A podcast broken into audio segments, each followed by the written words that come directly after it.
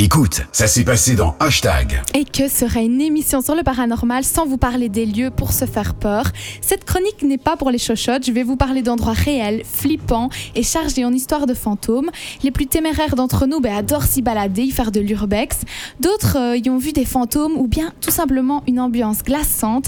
Je les ai pas tous visités car clairement je fais partie des chochottes, voilà, vous le savez. Mais je vais quand même vous en proposer une petite sélection après quelques recherches sur le net. On commence directement à Liège avec le fort de la Chartreuse.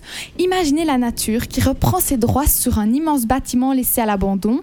C'est en 1823 que cet impressionnant fort entre en fonction. Il est censé protéger la cité. Depuis, ben, il a servi de prison pendant la Première Guerre mondiale. Puis les Américains l'ont transformé en hôpital pendant la Seconde. Maintenant, plus personne ne l'utilise. Il est juste très flippant. Vous ressentez vraiment une tension et une ambiance sinistre en le visitant. Et puis, le problème aussi de ce genre de lieu, c'est qu'on voit le passage des autres visiteurs, puisqu'ils sont pas tous très respectueux.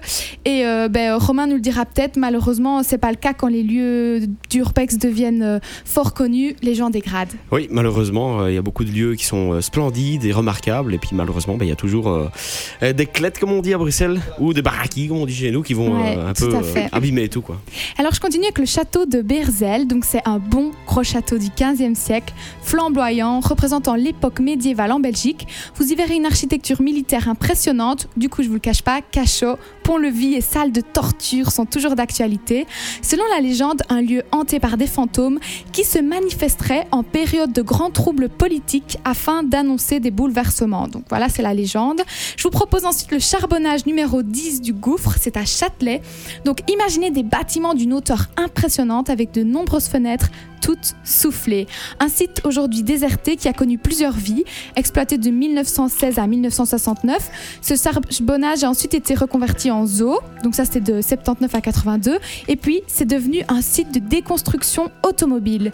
Sur place demeurent finalement les vestiges de toutes ces périodes et la nuit c'est plutôt flippant. Alors je continue avec le sanatorium Joseph Lemaire à Tom, Tom Beek. Si vous suivez Silent Hill, comme on en a parlé tout à l'heure, elle l'a déjà visité. Alors déjà, c'est effrayant à la base un sanatorium, hein. ça devient carrément épouvantable quand il est désaffecté. Depuis plusieurs années, au centre de divers projets de, réhabitila- de réhabi- de réhabilitation, pardon, celui de Tom Beek est pour le moment surtout célèbre, donc dans la communauté des amateurs de chasseurs de fantômes. D'anciens pensionnaires entraient les couloirs et les chambres et bien finalement euh, ça prendrait ça peut vraiment prendre la peine d'y faire un petit séjour si vous aimez les fantômes. Autrefois c'était un hôpital et une maison de repos dans les années 60. Je pense que tu l'as déjà visité non le sanatorium? Le sanatorium, non. Non Euh, non non, de. Joseph Lemaire non mais tu en avais entendu parler hein, J'en ai déjà entendu parler, notamment avec euh, Silent Hill euh, que tu as Ouais. cité. ouais. Et il est impressionnant, tu as vu les images, c'est très grand. C'est extrêmement impressionnant. Il y a une magnifique vue d'ailleurs euh, qui donne vers l'extérieur, mais les bâtiments sont immenses et les pièces. euh, Et même, énormes, même si on n'a pas peur des fantômes, je pense qu'il y a de quoi s'y perdre et bien flipper. Ouais. Alors ensuite, il y a la mine de Gen- à Genk. Donc c'est même type de lieu que le charbonnage, mais plutôt du côté de Genk. Alors c'est fermé en 1987. Cette mine finalement reste célèbre pour le coup de Grisou. Donc c'est une explosion accidentelle qui s'est produite en 1929. Un accident qui fit 24 victimes et 851 blessés. Apparemment leurs âmes euh, tourneraient un petit peu par là. Et ben oui, 24 victimes, c'est quand même beaucoup. Alors le château féodal de la Roche en Ardennes. Alors c'est peut-être un peu plus ludique celui-ci puisque le fantôme d'une comtesse aurait fait un pacte avec le malin pour hanter le château. Il suffit d'aller sur le site officiel du monument pour s'apercevoir que les actuels propriétaires ben, en profitent un peu de cette légende. Ils organisent des visites et des animations et jouent à fond là-dessus. Euh, ben, le lieu ne reste pas moins impressionnant et déjà il faut un petit peu euh, de volonté pour monter jusque là-haut. J'y suis passée et c'est, voilà, assez impressionnant. Alors on continue avec la forêt de Soigne à Bruxelles. A priori une forêt traditionnelle, mais quand on s'y enfonce, plusieurs témoins ont rapporté d'étranges événements survenus dans cette forêt. Donc euh, un brouillard envahirait parfois les lieux, annonçant rien de bon, une brume dans laquelle flotteraient deux yeux menaçants. Voilà, on y croit, on n'y croit pas. hein. Appartenant, si on se fie à leur taille et à leur distance du sol, à une créature gigantesque. Un phénomène qui va de pair avec des apparitions tout aussi effrayantes.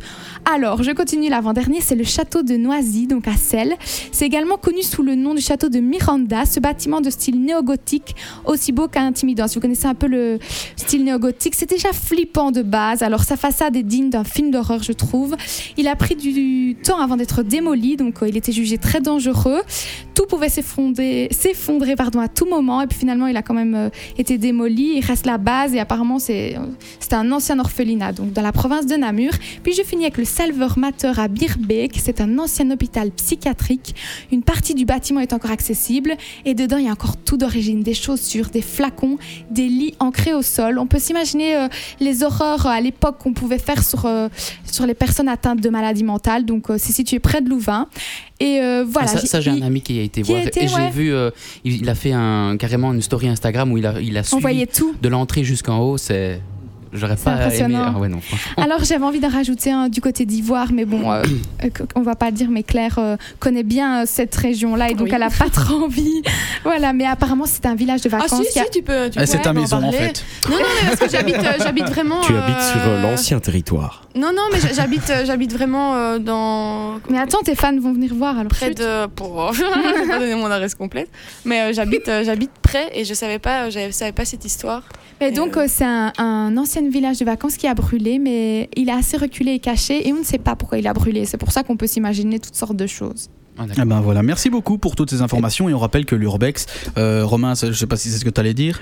Euh, non, ouais, vas-y, oui, dis ce en que tu veux dire. mais- Vas-y, vas-y, vas-y, Vas-y, vas-y. on Non, mais j'allais dire qu'il y, allait, euh, enfin, il y a de magnifiques endroits, effectivement, comme tu l'as dit, euh, par chez nous. et que Oui, donc, sans ne être hanté. ça ne sert pas trop à grand chose de partir euh, trop loin pour justement voir de magnifiques choses, notamment bah, la Roche en Ardennes et euh, malheureusement bah, euh, le château de Noisy qui a disparu.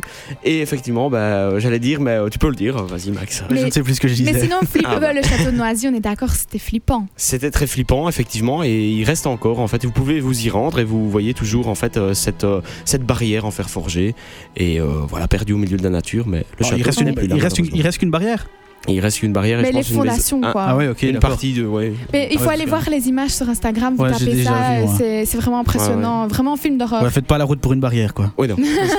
Bah, vous, en, pro- euh, vous en profitez pour aller boire un verre. Et c'est en fait ce qu'on qu'on parle hors antenne, c'est que voilà, j'ai un peu euh, divulgué des endroits et les codes de l'urbex, c'est que normalement on dit pas tout ça, mais c'est accessible sur le net facilement, vous pouvez les Ouais, trouver. Donc voilà, j'ai pas vraiment. Ça, c'est vraiment un truc précis. Si vous pratiquez l'urbex ou que vous commencez, que vous souhaitez débuter, c'est vraiment important pour préserver ces magnifiques lieux. Ça reste Euh, secret. Et le ça respect reste, euh, aussi, voilà, surtout, voilà. Le respect des, bâtiments rien. et des, des lieux, de la nature. C'est que bah, justement, allez-y, cherchez. C'est un jeu aussi, quelque part. C'est une enquête que vous menez. hein. Vous devez mettre ce défi-là.